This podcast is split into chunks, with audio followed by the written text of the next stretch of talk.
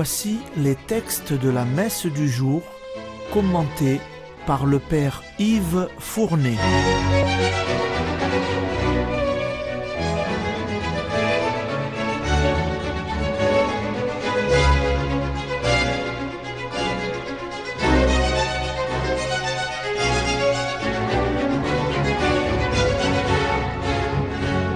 Bonjour, chers auditeurs et auditrices Radio Maria.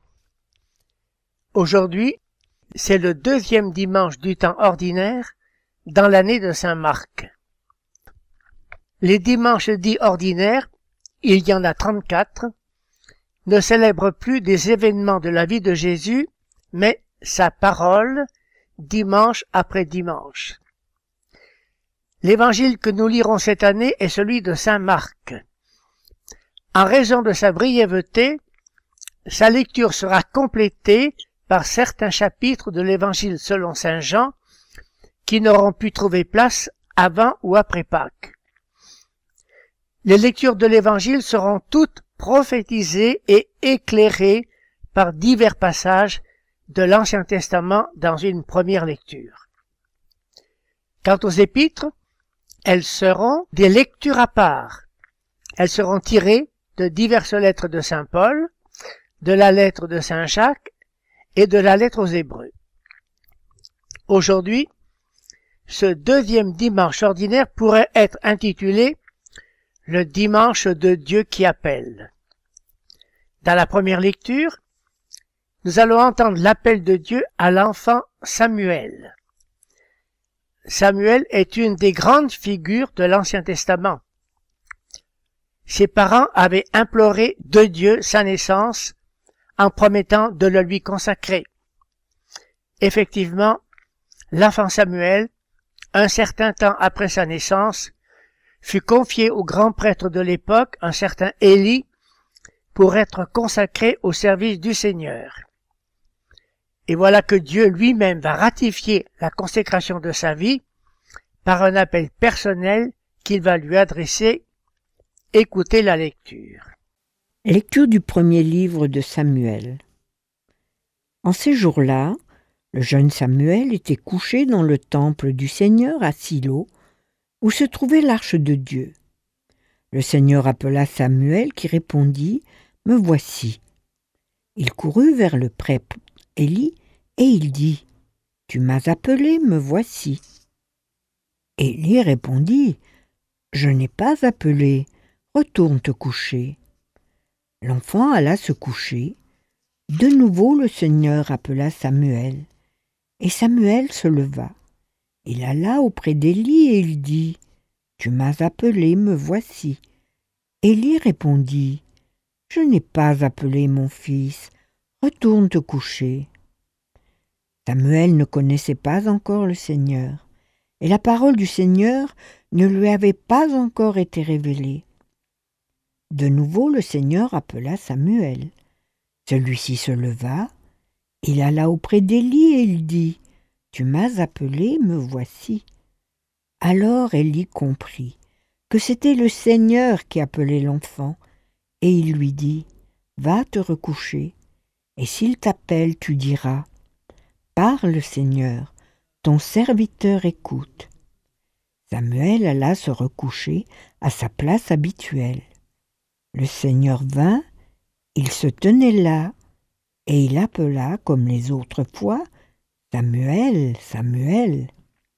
Et Samuel répondit Parle, ton serviteur écoute. Samuel grandit, le Seigneur était avec lui, et il ne laissa aucune de ses paroles sans effet.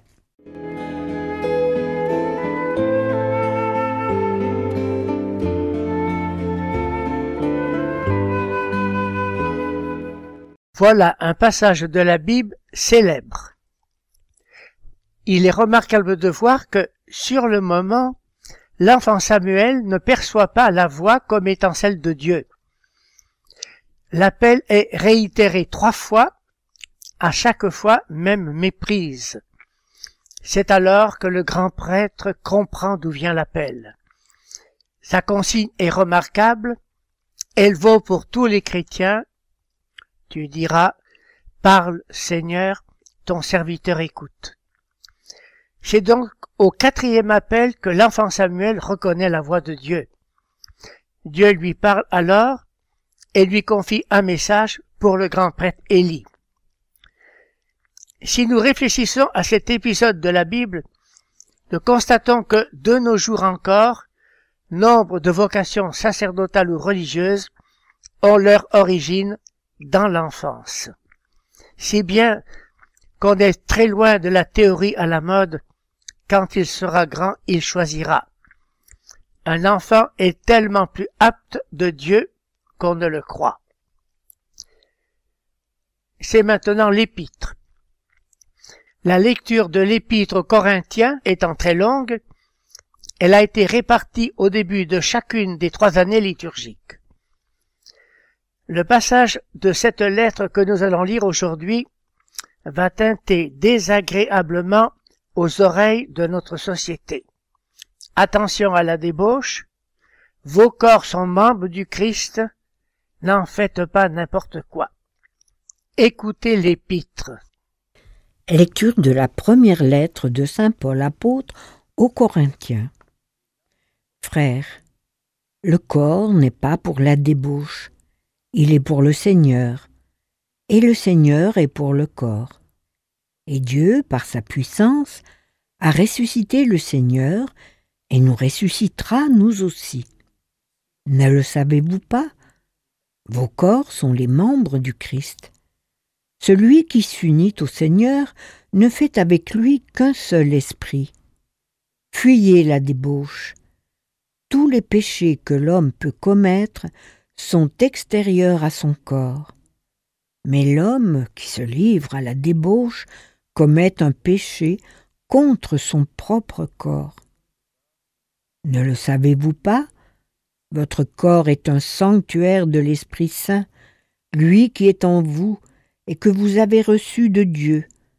Vous ne vous appartenez plus à vous-même, car vous avez été acheté à grand prix. Rendez donc gloire à Dieu dans votre corps.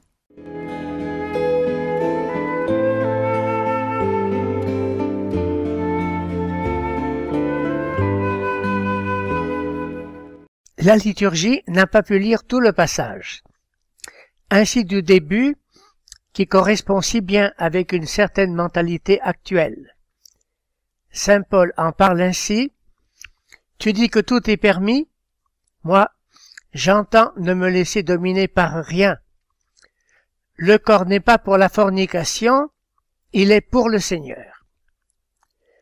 Saint Paul ici réagit contre les débauchés de son temps qui estimaient que la fornication est un besoin légitime du corps, tout comme le boire et le manger.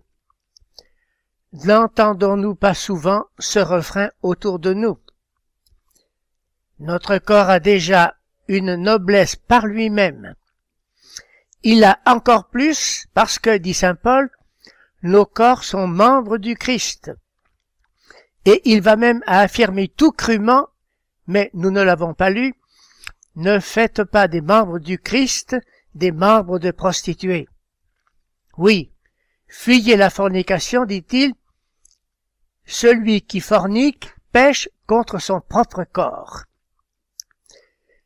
Vous remarquez le niveau de profondeur spirituelle auquel il situe la chasteté, bien au-delà de la morale.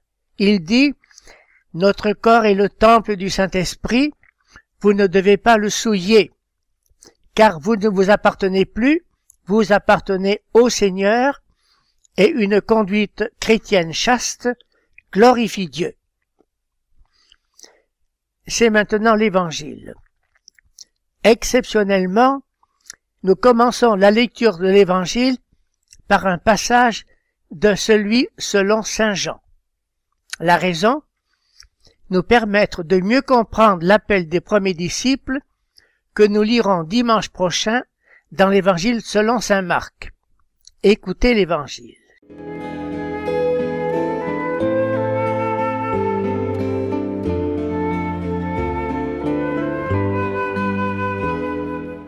Évangile de Jésus-Christ selon Saint Jean. En ce temps-là, Jean le Baptiste se trouvait avec deux de ses disciples.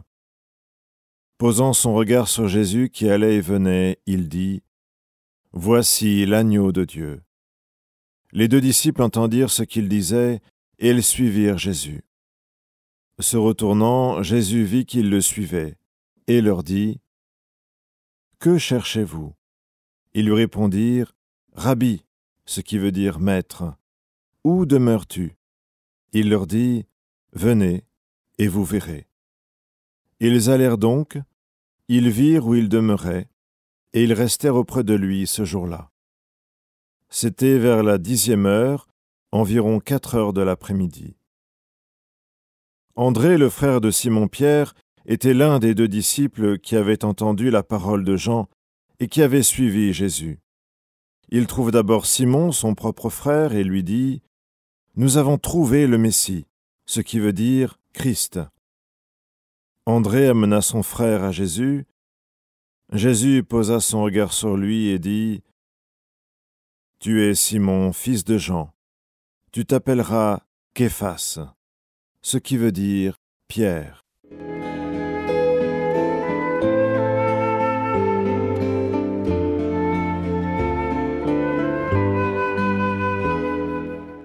Qui sont ces deux disciples de Jean-Baptiste qui vont devenir disciples de Jésus Saint Jean a écrit André, le frère de Simon-Pierre, était l'un des deux disciples qui avaient suivi Jésus et l'autre, non nommé, c'est Saint Jean lui-même, dont le témoignage est ici celui d'un témoin oculaire. Vous avez constaté la réponse que Jésus leur fait à tous deux. Venez et voyez.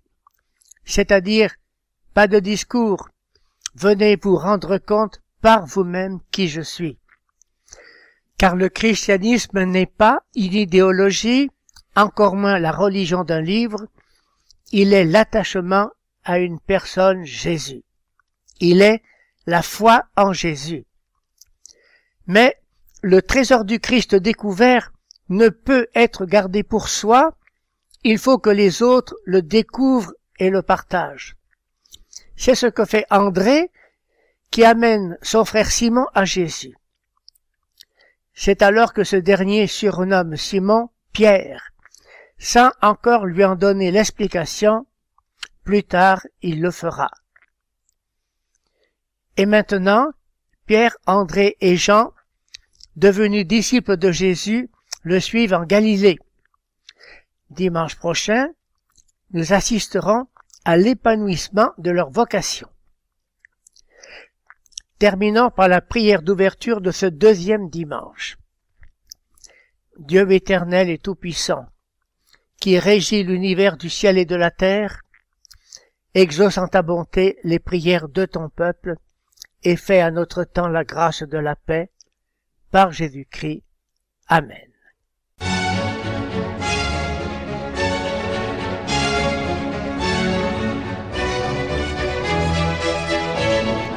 Vous venez d'entendre les textes commentés par le Père Yves Fournet.